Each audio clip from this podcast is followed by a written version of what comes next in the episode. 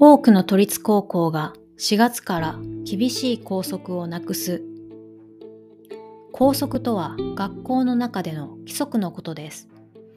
日本では厳しすぎる校則が問題になっています。東京都の教育委員会は去年の4月、都立高校などになどにいくつかの校則について生徒や親などと一緒に必要かどうかを考えるように言いました。例えば下着の色や髪の毛の色についての校則などです。その結果全部の学校が今年4月から5つの校則を廃止することを決めました。